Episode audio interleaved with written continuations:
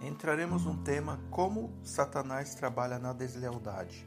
O diabo procura pessoas com dupla personalidade, pessoas que estão descontentes com certas situações que acontecem. Por isso devemos renovar nossas mentes todos os dias.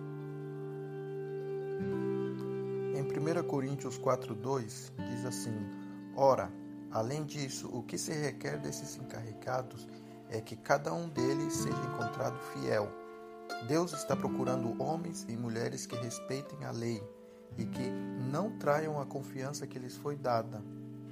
Para isso, Deus está procurando pessoas comprometidas para que se encarreguem em seus trabalhos e que levem adiante suas tarefas em conquistar batalhas e conquistar territórios. Mas para isso temos que demonstrar lealdade. Naquela época, era se a nora viúva não tivesse filhos, voltaria à casa de seus pais. Deus busca de nós comprometimento e fidelidade.